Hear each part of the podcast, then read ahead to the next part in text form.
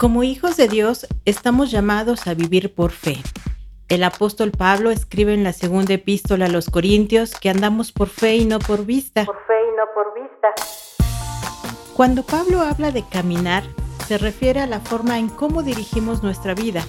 Andar por fe es escoger vivir conforme a lo que nos revela Dios, en vez de basarnos en nuestro propio entendimiento.